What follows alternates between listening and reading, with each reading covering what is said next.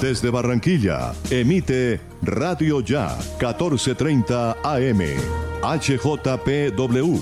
5 kilovatios de potencia para el Caribe colombiano. Radio Ya 1430 AM.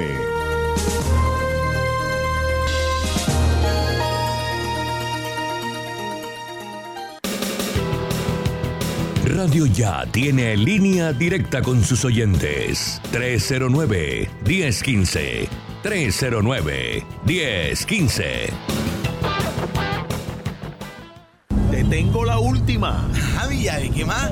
Cuenta. Ah, primo, vengo de pagar los impuestos que debía y me hicieron tronco de descuento. ¿Y esa vaina cómo fue? Cuéntame para ver si también salgo de eso, ¿vale? Ya ve, métete en la página de la alcaldía y ahí te explican todo. Te dan hasta el 95% de descuento en los intereses. Relajado. Así sí paga. Ingresa a www.barranquilla.gov.co y conoce los beneficios tributarios vigentes. Así se paga. En Barranquilla, los impuestos sí se A las 5 de la tarde, las principales noticias del día alcanzaron su desarrollo. A las 5 de la tarde, el entretenimiento se hace más necesario. A las 5 de la tarde, podemos reunirnos todos y producir para ustedes. Cae la tarde. Cae la tarde. La manera diferente de hacer radio. Cae la tarde. Por Radio Ya. Lunes a viernes. www.radioya.com es la radio digital de tu generación.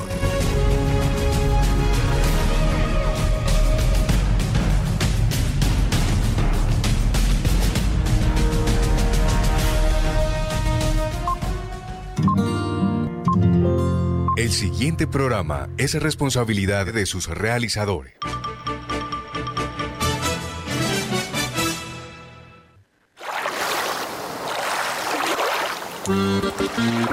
Voces de la verdad.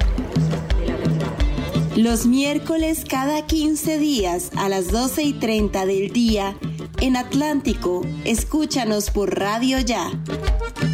Un programa de la Comisión para el Esclarecimiento de la Verdad. Muy buenas tardes, oyentes de Radio Ya. A partir de este momento se inicia el programa Voces de la Verdad programa de la Comisión para el Esclarecimiento de la Verdad, con el fin de abrir un espacio para el diálogo social y para escuchar las historias del conflicto, las voces de las víctimas, las afectaciones y sus procesos de resistencia. Le damos la bienvenida al colega Vicente Arcieri, periodista de la Comisión para el Esclarecimiento de la Verdad en el Caribe, quien dirige y conduce este importante espacio. Vicente, muy buenas tardes.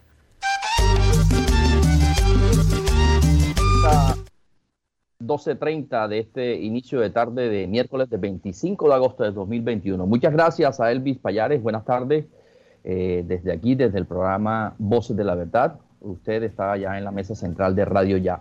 Eh, vamos a entrar enseguida en materia en nuestro programa de hoy de Voces de la Verdad porque tenemos dos temas, dos temas importantes y, y también dos invitados especiales de, por la Comisión de la Verdad me acompaña mi compañera eh, Audes Jiménez. Ella es la coordinadora de la Comisión de la Verdad en el Atlántico Norte de Bolívar y San Andrés. Muy buenas tardes, Audes. ¿Cómo estás?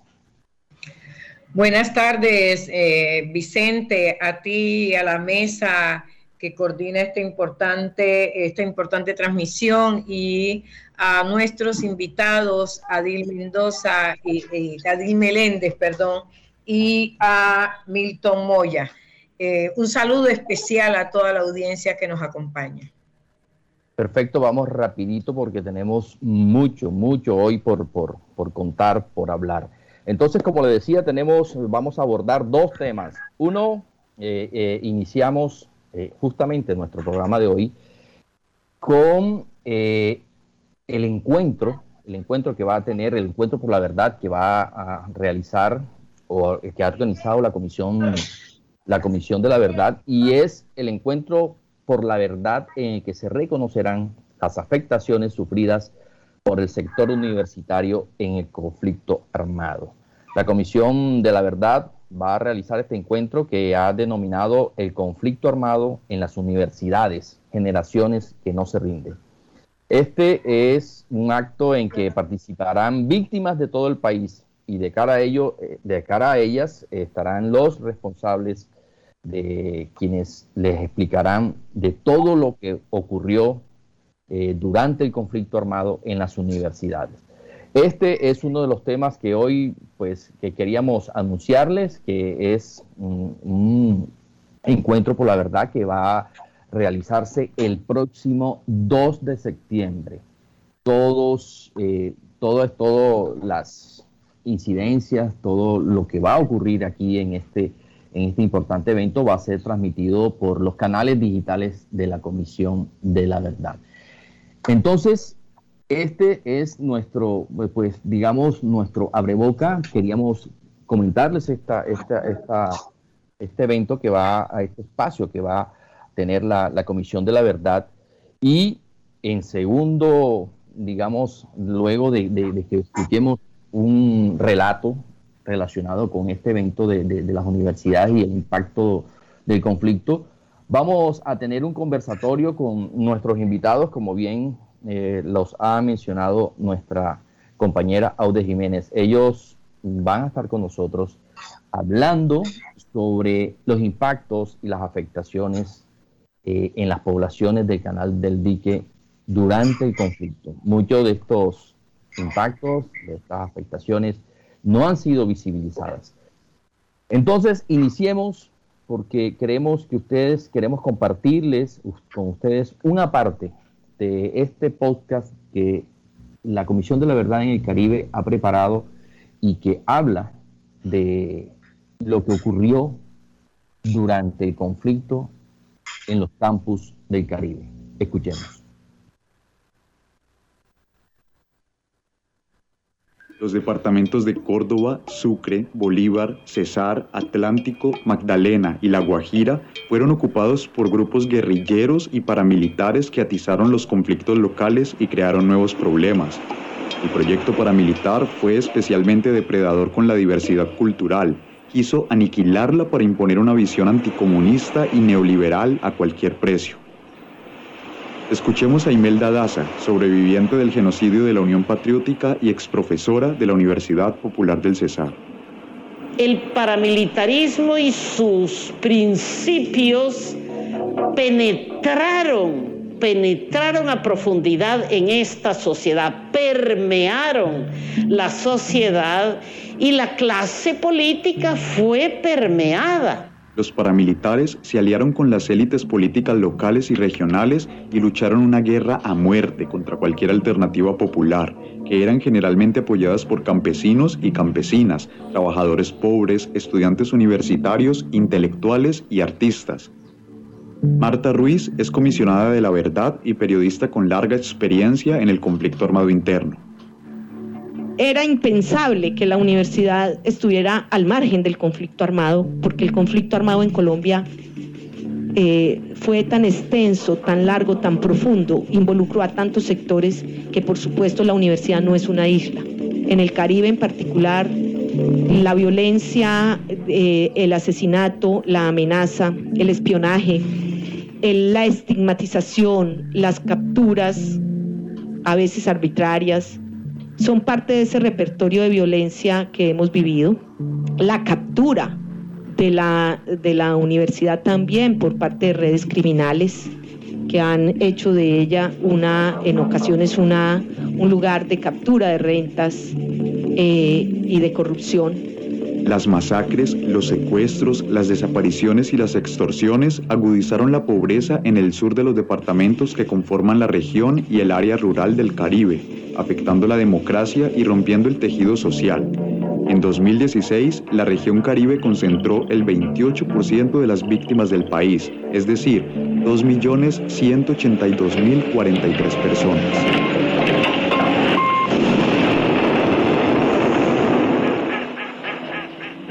Para la Comisión de la Verdad, y abro comillas, los conflictos por la tierra, el agua, la minería ilegal y los cultivos ilícitos actualmente persisten en medio de una estructura agraria caracterizada por una alta concentración de la tierra, y en las últimas décadas por el auge de la ganadería y los monocultivos, cierro comillas. En los tiempos álgidos del conflicto armado, el proyecto paramilitar fue astuto y supo que las universidades públicas eran el hormiguero ideal para que aparecieran iniciativas de cambio político que encarnaran ideales de justicia social.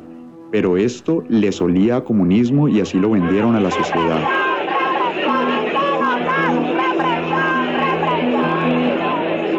Entonces, crearon una estrategia combativa que apuntaba hacia la domesticación de la universidad, es decir, la destrucción de su sentido crítico y su dominación desde la visión paramilitar. El primer paso fue la estigmatización de los estudiantes de las universidades públicas.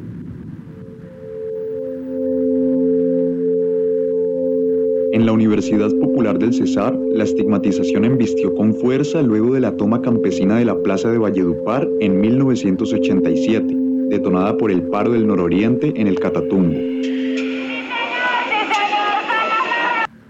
En el caso de la Universidad del Atlántico, la preocupación fundamental de las víctimas es encontrar mecanismos que garanticen la no repetición en contextos permanentes de guerra, ya que parte de los sectores que facilitaron o promovieron el paramilitarismo en la universidad parecen seguir activos e incómodos frente a las voces de las víctimas. La urgencia radica en generar estrategias concretas de resolución de conflictos para la universidad. Robinson Charris es representante del Comité Universitario del Atlántico. Empezaron a crear una política de liquidación del movimiento estudiantil y también una manera de asfixiar la universidad pública. Y para esto necesitaban primero que todo eliminar la, protesta como un mecanismo que eh, demostrara la crisis de esta misma. Eh, aquí eh, vemos, digamos, desde el 2002 y obviamente en la reelección de Álvaro Uribe, eh, la política de seguridad democrática, al, al, punto de criminalizar la protesta, empezaron a darse los diferentes mecanismos que encontramos en esta investigación, que fueron amenazas, hostigamiento, persecución a muchos de los dirigentes, tanto estudiantiles, profesores y trabajadores. 1239, ahí está, este es una parte del podcast que pueden encontrar ustedes en nuestra página eh, de la Comisión de la Verdad en Internet. El conflicto armado en las universidades, generaciones que no se rinden, es el próximo 2 de septiembre. Están cordialmente invitados. Bueno, sigamos eh, con nuestro programa de hoy. Tenemos dos invitados especiales. Audes, te cedo la palabra y abordemos el tema de el canal del dique, afectaciones e impactos durante el conflicto. Sí, Vicente, definitivamente este audio hay que escucharlo y hay, eh, hay que escucharlo porque nos conecta. Parece que hay, hay eco, Vicente. No, te estamos escuchando bien, Audes. Ah, hay que, hay, hay, que escucharlo porque conecta precisamente estas afectaciones sufridas a un sector tan, eh, tan importante como, como son los estudiantes y como son los sindicalistas de las universidades y lo que corresponde a esta territorial de la Universidad del Atlántico, eh, en la medida en que hemos ido avanzando en las investigaciones en la Comisión de Esclarecimiento de la Verdad, eh, nos hemos dado cuenta cómo también gran parte de las afectaciones que se dieron en el marco del canal del dique están articuladas también con ese mismo tipo de hechos victimizantes que se desarrollaban también desde la Universidad del Atlántico y que iban a tener como eh, una fase final precisamente en el canal del dique. Por ello, como decías, eh, al principio tenemos dos invitados sumamente, sumamente importantes para este diálogo eh, porque por su carácter de líderes eh, y defensores de derechos, de derechos humanos y, abogado eh, Adil Melende, tiene la posibilidad de ilustrar desde, esa, desde ese mismo rol qué es lo que ha acontecido realmente en una zona que tiene 18 municipios entre, entre Atlántico y Bolívar, 7 de, siete de Atlántico, 11 de Bolívar, uno de Sucre, eh, que es San Onofre, y que en este momento vamos precisamente a hablar eh, de afectaciones a esa, a esa cantidad de municipios, porque lo que se ha ido de alguna otra manera eh, eh, visibilizando también a, través de los diferentes estudios es que en el canal del dique hubo algunas afectaciones, algunos tres municipios y sobre todo los municipios que, que estaban conectados o que estaban articulados con eh, Montes de María. Más sin embargo, lo que hoy vamos a escuchar nos va a ilustrar de cómo todos estos municipios que hacen parte de esta subregión fueron afectados en el contexto del conflicto armado, cómo deben ser reconocidos como municipios afectados, de tal manera que realmente se pueda eh, desarrollar una apuesta de reparación integral sobre los mismos. Entonces, para eso empiezo dando eh, la palabra a Adil José Meléndez Márquez, eh, que está hoy con nosotros y que ha estado en toda esta dinámica eh, contribuyendo con la comisión precisamente en este trabajo de esclarecimiento. Y luego, como, como para que sea parte también de, más que todo, de un conversatorio, eh, luego escuchamos a Milton Moya también en esta, en esta misma dinámica los dos tienen unos referentes muy importantes porque Milton Moya nos puede ilustrar sobre todo este tema de Canal del Dique Atlántico y Adil. Bueno que nos ilustrara sobre el tema Canal del Dique Norte, Norte de Bolívar. Entonces, adelante, Adil Meléndez. Buenos días, eh, compañera Aude, miembros de esta mesa de trabajo de Radio Ya, a las víctimas que nos escuchan en todo el Caribe colombiano. Decirle que Nada fue tan cruel y despiadado en los Montes de María o en ninguna otra región del país que no haya sido igual o peor en el Canal del Dique.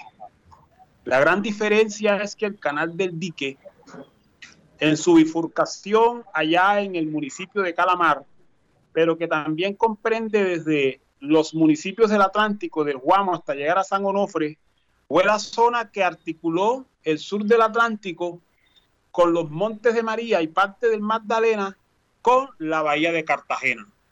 Eso explica por qué el canal del dique era una zona tan importante en el conflicto, porque era la zona de escape, pero también porque constituyó, la constituyó ese, esa arteria pluvial para el desarrollo de actividades ilícitas asociadas a economías ilícitas de narcotráfico pero también como una zona de, articulación entre los Montes de María, pero también una zona para el desarrollo de camaroneras.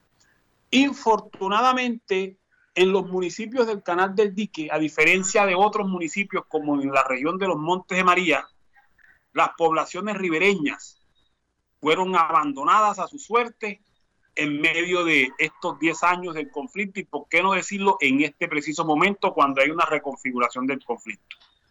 Desconocemos en absoluto que exista una que haya existido una sola medida de protección y seguridad para las comunidades del canal del dique, una sola alerta temprana o informe de riesgo o nota de seguimiento que se haya expedido en el marco del conflicto. Eso explica por qué la crueldad, por qué la sevicia, por qué en el canal del dique, en Lomas de Matunilla, en Puerto Badel, en Rocha, por qué ahí en Ballesta, por qué en María la Baja y por qué en San Onofre las plazas públicas eran escenarios de fiestas dantescas de la muerte, donde sus comunidades eran citadas para que vieran cómo en el marco de ese desarrollo macabro eran cercenadas hombres y mujeres en esas tardes de o, noche, o tardes de noche y niebla.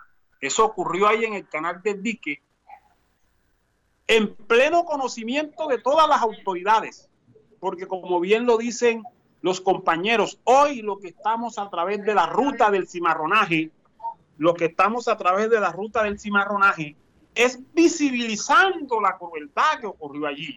Y en buena hora aparece la ruta porque habíamos pedido desde el año 2008 a otras organizaciones del orden nacional, que no diré, eh, eh, eh, no señalaré aquí por respeto a ellas, pedimos acompañamiento para visibilizar y para exponer esto y no encontramos nunca esa voz de aliento.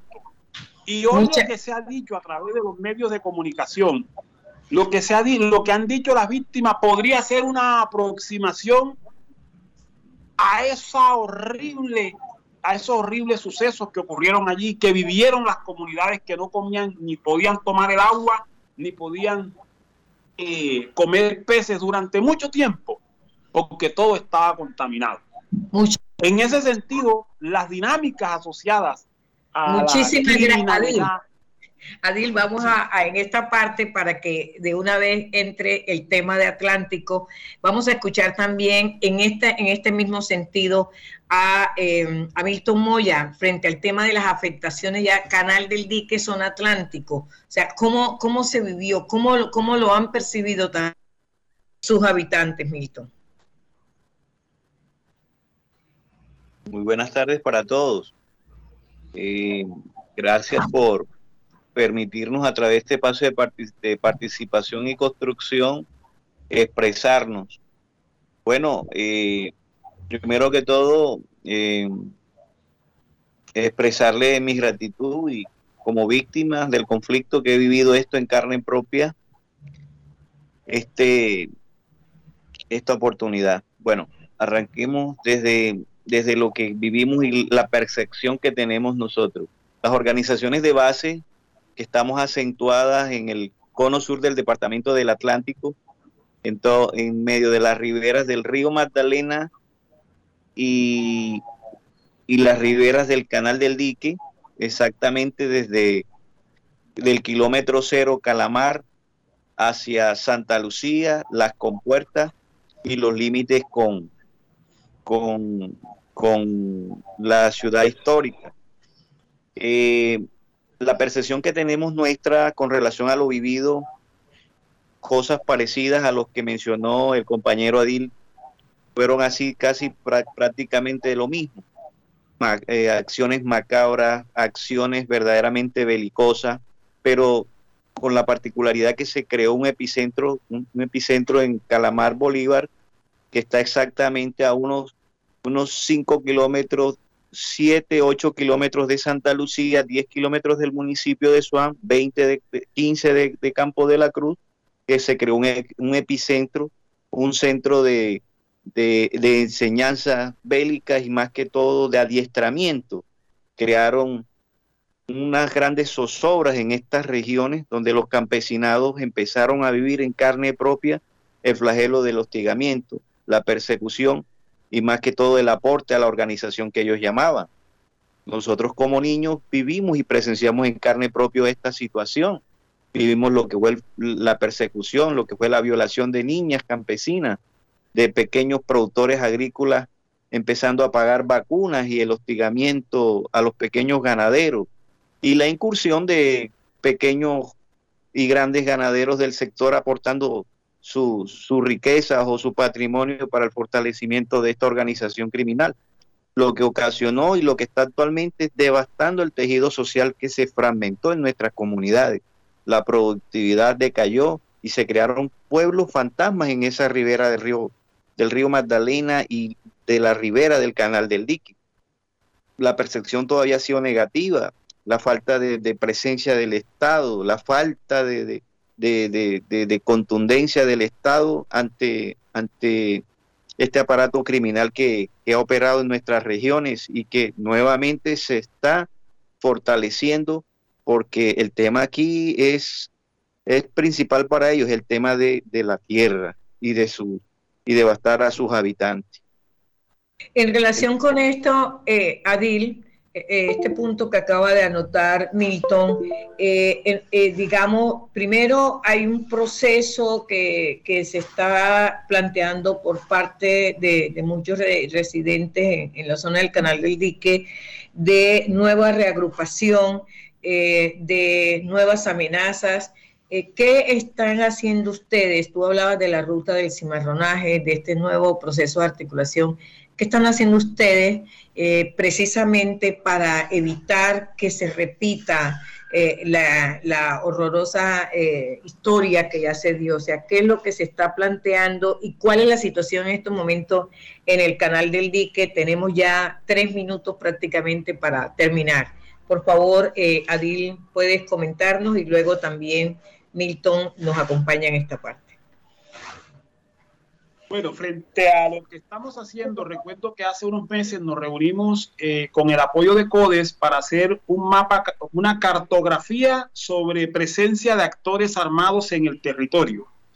Lo que debemos hacer es terminar esa cartografía y, continuar la mesa de trabajo que se instaló con el Ministerio del Interior eh, y con diferentes organizaciones eh, del Estado a partir de la incidencia de la ruta del semarronaje de cara a garantizar el derecho a la no repetición y a que las comunidades negras e indígenas permanezcan en su, en su territorio con autonomía territorial y disfrutando de sus recursos naturales que han sido, como bien lo ha dicho el compañero eh, Milton, despojados en todas las riberas del canal del dique. A eso le estamos apostando y en eso nos encontramos hoy.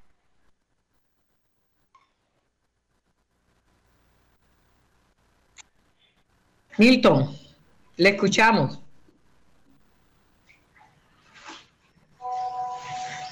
Le escuchamos, pues, pues nosotros, desde nuestra percepción y nuestra óptica, creo que estamos muy acorde con lo que acaba de decir el compañero Adil Meléndez, y porque es un compañero de lucha y es la lucha constante de nuestras comunidades. Pero nosotros estamos este, fortaleciendo nuestras bases concientizándola, tratando de que ellos tengan nuevamente ese arraigo sociocultural en sus comunidades para que tengan como, como una visión clara de, de qué es nuestro terruño, qué es nuestra fortaleza, quiénes somos, hacia dónde vamos. Fortalecer nuestras bases es lo principal que estamos nosotros encauzando. Y lo otro, no olvidar el legado que tenemos en nuestras comunidades, eh, porque parte de nuestra cultura ha sido fragmentada, así como el tejido social fragmentado de nuestras familias y de nuestras comunidades. Estamos buscando rescatar esa parte eh, desde las organizaciones de base, aunque no hemos contado con totalmente el apoyo institucional, pero con el favor, con el favor de Dios y, y con y con la eh, creo que con el apoyo de ustedes a través de la Comisión de la Verdad y demás podamos alcanzar como que eh, nuestros sueños de, ver nuevamente esa luz en medio de este, de este túnel que tanto hace agonizar a nuestras comunidades, tanto en la ribera del Magdalena como en la ribera del Canal del Dique. Gracias. Tenemos, la fe de que las cosas pueden enrutarse, pero necesitamos generar confianza y conciencia en nuestras comunidades. Perfecto.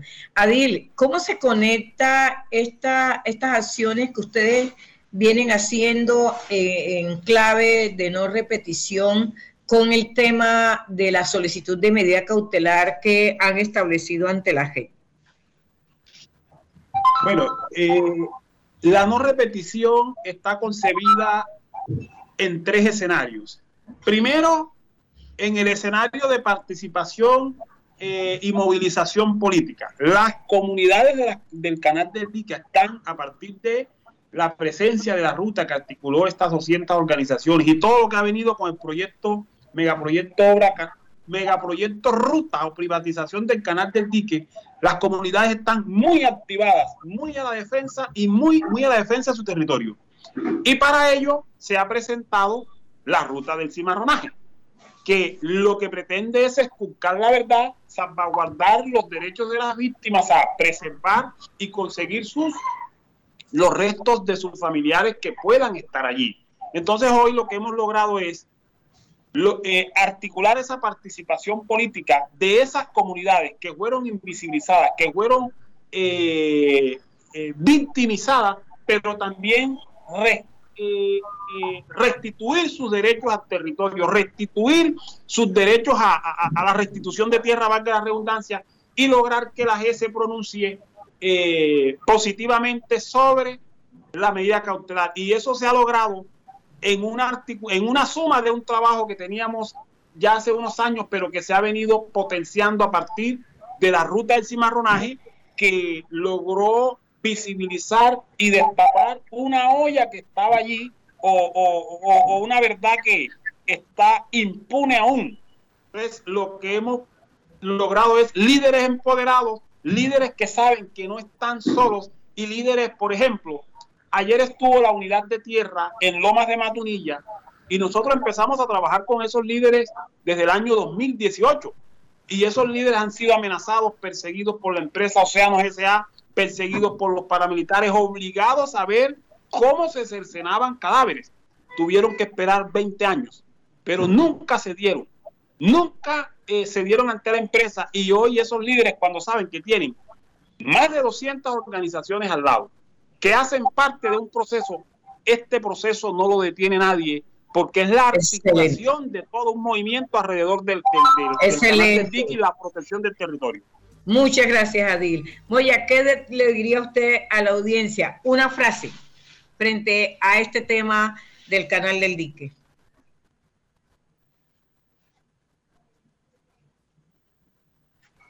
Moya. Eh, ¿Qué le podría decir a nuestras comunidades? Resistencia y lucha, resistencia y lucha por la conciencia moral, que es un legado de nuestras comunidades, de nuestro arraigo cultural, que hace parte de nuestra conciencia cultural en nuestras regiones. Eso es lo que le podría yo decir a mis comunidades. Resistencia. Muchísimas gracias a estos dos invitados tan especiales. Muchísimas gracias a la audiencia.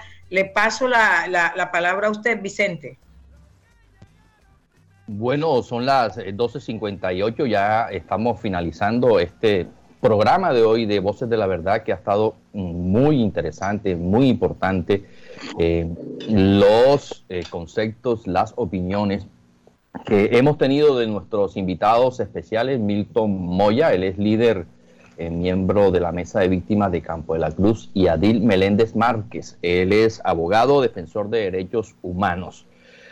Y con ellos ha estado Aude Jiménez, que es nuestra coordinadora de la Comisión de la Verdad en el Atlántico Norte de Bolívar y San Andrés. Les estamos dando las gracias, recordándoles que el próximo que tenemos, eh, tenemos el, encuentro por la verdad para hablar sobre los impactos de, eh, y las afectaciones que, sufrieron, que sufrió el sector universitario en el conflicto armado. Esto será el 2 de septiembre, no lo olviden. Y a nuestros invitados y, e invitadas les estamos dando las gracias a ustedes, nuestros oyentes, nuestros escuchas, nuestros seguidores de este programa. También les damos las gracias y los invitamos para que dentro de 15 días de nuevo nos volvamos a ver aquí en Voces de la Verdad, el programa de la Comisión para el Esclarecimiento de la Verdad. Muy buenas tardes y gracias a todos y